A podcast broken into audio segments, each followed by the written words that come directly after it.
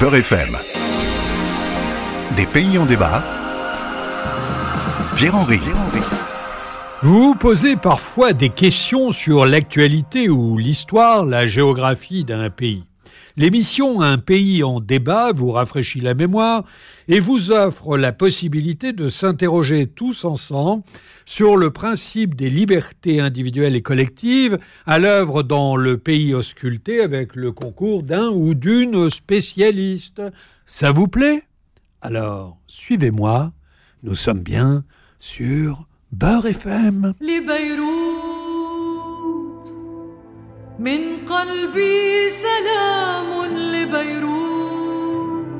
On l'appelle turquoise en arabe, un nom qu'elle a hérité de sa voix précieuse. Vous voyez de qui je parle? De Férouz, bien sûr, une des plus grandes figures féminines du monde arabe qui chante la paix et l'amour de son pays, le Liban, notre pays du jour. Férouz chante à Beyrouth de mon cœur un salut à Beyrouth. C'est un hommage à sa ville d'adoption, la capitale, bordée par la mer Méditerranée. Beyrouth regroupe à elle seule 2 millions d'habitants. Ce petit territoire nommé Liban désigne en arabe blanc ou lait, qui réfère à la couleur de ses montagnes une particularité dans cette région du monde, des montagnes blanches, mais aussi des cèdres, qui est le symbole du pays depuis sa création. En fait, le Liban actuel est initialement une province de la Syrie, dont la France hérite en 1920. Il est d'abord nommé Grand Liban par les Français, puis auto-baptisé Liban. C'est un territoire qui est plus petit que l'île de France. Sa population environne les 6 millions parmi lesquels on compte aujourd'hui plus de 1 million de réfugiés syriens qui ont fui les bombardements depuis 2011. Côté économie, le Liban importe plus qu'il n'exporte et donc euh, assume une situation déficitaire qui encourage l'instabilité globale dans le pays. La République du Liban est déclarée en 1943. Elle porte une spécificité, le pacte national, qui organise le système ainsi. Le christianisme maronite est président de la République, l'islam sunnite est Premier ministre et l'islam chiite siège à la présidence de l'Assemblée nationale. Une répartition du pouvoir qui semble équitable, mais qui alimente des tensions interconfessionnelles. Avec ça, le problème palestinien, le conflit avec la Syrie ont encouragé l'éclatement en 1975 d'une guerre civile au Liban. Au sein du pays, il y a des divisions entre les communautés religieuses. À l'intérieur de ces communautés, on trouve des divisions entre les clans. Les minorités religieuses s'entretuent. Le conflit se termine en 1990 et laisse euh, le pays à l'agonie. Après quelques années de prospérité économique, le gouvernement libanais est depuis 2019 la cible de révoltes populaires, car les conditions de vie y sont catastrophiques. En 2020, les deux explosions de produits chimiques sur euh, le port de Beyrouth ont fait plus de 200 morts. L'État ne reconnaît aucune responsabilité dans ces faits et fuit les conséquences matérielles et vitales de ces accidents, logements et ressources alimentaires, ont été détruites, faut-il le rappeler. Plus récemment, certains civils ont braqué des banques pour avoir accès à leur argent, un droit fondamental qu'ils n'ont pas. Au Liban, le peuple est démuni dans une pauvreté extrême. Les habitants ne savent plus comment se battre face à un gouvernement qui ignore son peuple. Mais surtout au Liban, ce qui révolte le plus dans les rues, c'est la corruption. Eh bien, c'est de cela dont nous allons parler aujourd'hui avec Alexandre Cordaï, notre invité d'un pays en débat. Alexandre Cordaï, bonjour. Oui, bonjour. Vous êtes euh, professeur à l'université euh, Loyola, vous êtes également professeur à l'école de commerce de Paris, vous êtes avocat honoraire, chef de projet financier euh, dans divers pays et puis, vous êtes surtout un très bon connaisseur du euh, Liban. Alors, si je vous pose la question aujourd'hui, comment va le Liban? Ah, il va, euh, il va très mal. Ça me fait de la peine de vous le dire, mais il faut être euh, clair dans votre interview parce que nous n'avons pas des heures. Donc je vais être clair, il ne va pas bien. Je précise simplement que j'étais euh, effectivement extrait des chefs de projet dans des euh, projets financés par l'Union européenne. Ce n'était pas nécessairement des projets uniquement financiers. Dieu merci. Bien sûr, bien sûr. Alors, Aujourd'hui, le Liban semble miné par une corruption endémique. Est-ce que on peut rattacher cette corruption à la forme d'organisation qui est euh, multiconfessionnelle? Pour rappeler aux auditeurs, euh, les pouvoirs sont répartis entre les euh, différentes confessions.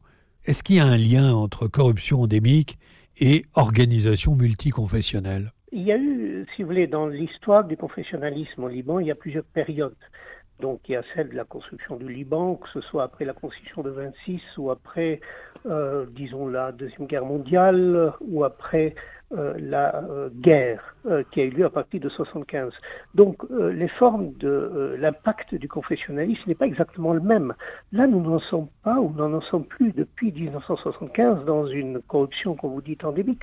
Nous sommes dans un système que certains appellent mafieux ce n'est plus la corruption des hommes d'affaires qui a précédé la période où il y avait des serviteurs de l'État, où il y avait euh, tout de même une construction, où il y avait une démocratie qui n'existait pas dans le monde arabe, où il y avait le respect et le refuge pour des minorités. Donc euh, les choses ne sont pas exactement les mêmes et donc le rattachement euh, n'est pas suffisamment direct, alors même que je suis pour la laïcité et l'introduction d'un système qui ne soit pas sectaire comme il est actuellement. Mais on ne peut pas dire que euh, c'est monofactoriel. Non.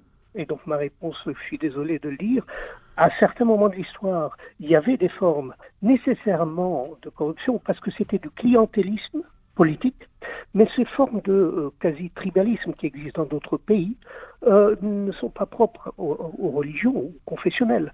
Ça peut être lié à d'autres aspects de clientélisme, de euh, prise illégale d'intérêt, de corruption. Nous avons vu ça dans des pays où qui n'étaient pas du tout multiconfessionnels et qui étaient peut-être même uniconfessionnels et religieux exclusifs ou pas religieux du tout, mais où il y avait des formes de clientélisme. Donc, écartons l'organisation. Ah non, non, non, c'est pas monofactoriel. Ça joue un rôle, mais pas à lui seul. Ça dépend des conditions euh, et du contexte historique. Donc oui, ça joue un rôle, mais pas à lui seul. Et ça joue un rôle pour le clientélisme, le patronage, euh, les chefs traditionnels de clans ou de communautés, c'est certain. Mais alors comment comment expliquez-vous pardon mais comment expliquez-vous qu'après euh, la guerre du euh, Liban qui s'est terminée aux alentours des années 90, euh, il y a eu une période de prospérité économique et puis l'effondrement qui a suivi avec ce qui est dénoncé par la rue aujourd'hui comme une corruption généralisée de tous les hommes au pouvoir. Oui, parce qu'avec la guerre, il y a eu euh, de nouveaux acteurs qui sont arrivés au pouvoir. Avant, c'était la corruption d'affaires. Donc, euh, euh, le Liban, en guillemets, Suisse du Moyen-Orient, mais qui ne l'était pas puisqu'il n'y avait pas de civisme. Mais enfin, il y avait, la place était à l'économie, avec ce type confessionnel qui était un peu démocratique, liberté de la presse, d'expression, etc. mais ça n'était pas déjà la prise en otage des communautés par des euh, chefs de clan miliciens et euh, violents. C'était euh, c'était du soft. Tandis qu'à partir d'un certain moment donné, c'est devenu extrêmement hard, avec violence, avec assassinat, avec terrorisme, avec pillage, avec des ports illégaux, avec l'État. Vous voulez dire que les dynasties qui sont au pouvoir, finalement, sont devenues de véritables mafias? Pas les mêmes puisque vous aviez avant, euh, il y a une sorte de renouvellement où certains, euh, comme dans en Sicile entre guillemets dans le roman euh, du Guépard, certains parviennent à rester par des liens anciens qu'ils ont avec la communauté, et puis il y a de nouveaux acteurs qui prennent le pouvoir. C'est qui les nouveaux acteurs?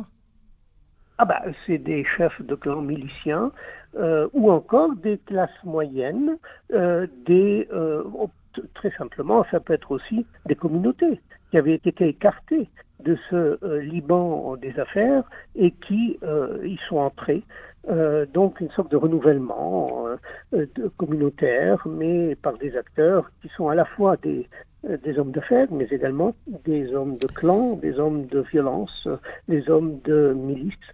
Également, à un moment donné, il y a eu Jusqu'à Taref à peu près, enfin, il y a eu une sorte d'économie de guerre avec drogue, trafic d'armes et tout ce que vous voulez. Donc, tout cela a un peu renforcer l'apparence euh, de la question professionnelle et qui est réelle, mais quelquefois vous aviez des ententes dans les mêmes gouvernements entre ces chefs de clan qui se prétendaient ennemis d'un point de vue, euh, euh, disons, non pas ennemis des croyances, mais opposés, mais qui en réalité le sont encore, c'est-à-dire dominent là le paysage politique, hélas. Ouais, vous voyez une sortie raisonnable de crise pour le Liban Pardon de vous demander ça en quelques secondes, mais et si oui, laquelle? Il y a plusieurs euh, scénarios avec des probabilités euh, pour l'un ou l'autre ou le troisième. Un des scénarios, c'est que avec euh, la pression extérieure, bonne ou mauvaise, en partie euh, utile, parce que le FMI demande des réformes depuis un moment, que le Liban aurait dû faire d'ailleurs sans le FMI. Nous parlons de, ça n'a rien à faire avec le FMI, enfin des services publics. Euh, les questions de politique et de confessionnalisme et de sectarisme et de pillage, euh, c'est un scandale et c'est ce qui fait que la population civile, toute confession confondue à un moment donné, s'est donné la main pour essayer de changer le système. Il n'y est pas arrivé, parce qu'il y a eu la crise financière qui a renforcé à nouveau le repli sur soi, pas complètement, mais sur soi, puisque en l'absence d'un État, euh, également dans les mouvements sociaux, contrairement à la Tunisie par exemple, il n'y a pas de syndicat il n'y a plus de syndicats forts, ils vont se renforcer à nouveau, mais enfin, c'est plus faible. Et donc, il y a un repli confessionnel, bien qu'il y a un espoir avec les élections présidentielles. Alors, c'est bizarre comme espoir, alors que je réponds à votre question à court, moyen terme court, moyen, long terme. À court terme, il y a l'espoir qu'avec l'accord du FMI et surtout les élections présidentielles et législatives après, qu'une sorte d'autorité de l'État, car l'État a perdu son monopole euh, weberien de légitime de la violence, se rétablisse. Si vous voulez bien, Alexandre Cordaï, c'est sur cette note d'espoir que nous allons terminer notre entretien en vous remerciant en disant aux auditeurs qu'un pays en débat, c'est terminé pour aujourd'hui. C'est une émission produite par France Fraternité en collaboration avec Beurre FM et avec un grand merci à Zora et à Alice qui nous ont aidés à réaliser cette émission. C'était Des pays en débat en partenariat avec France Fraternité.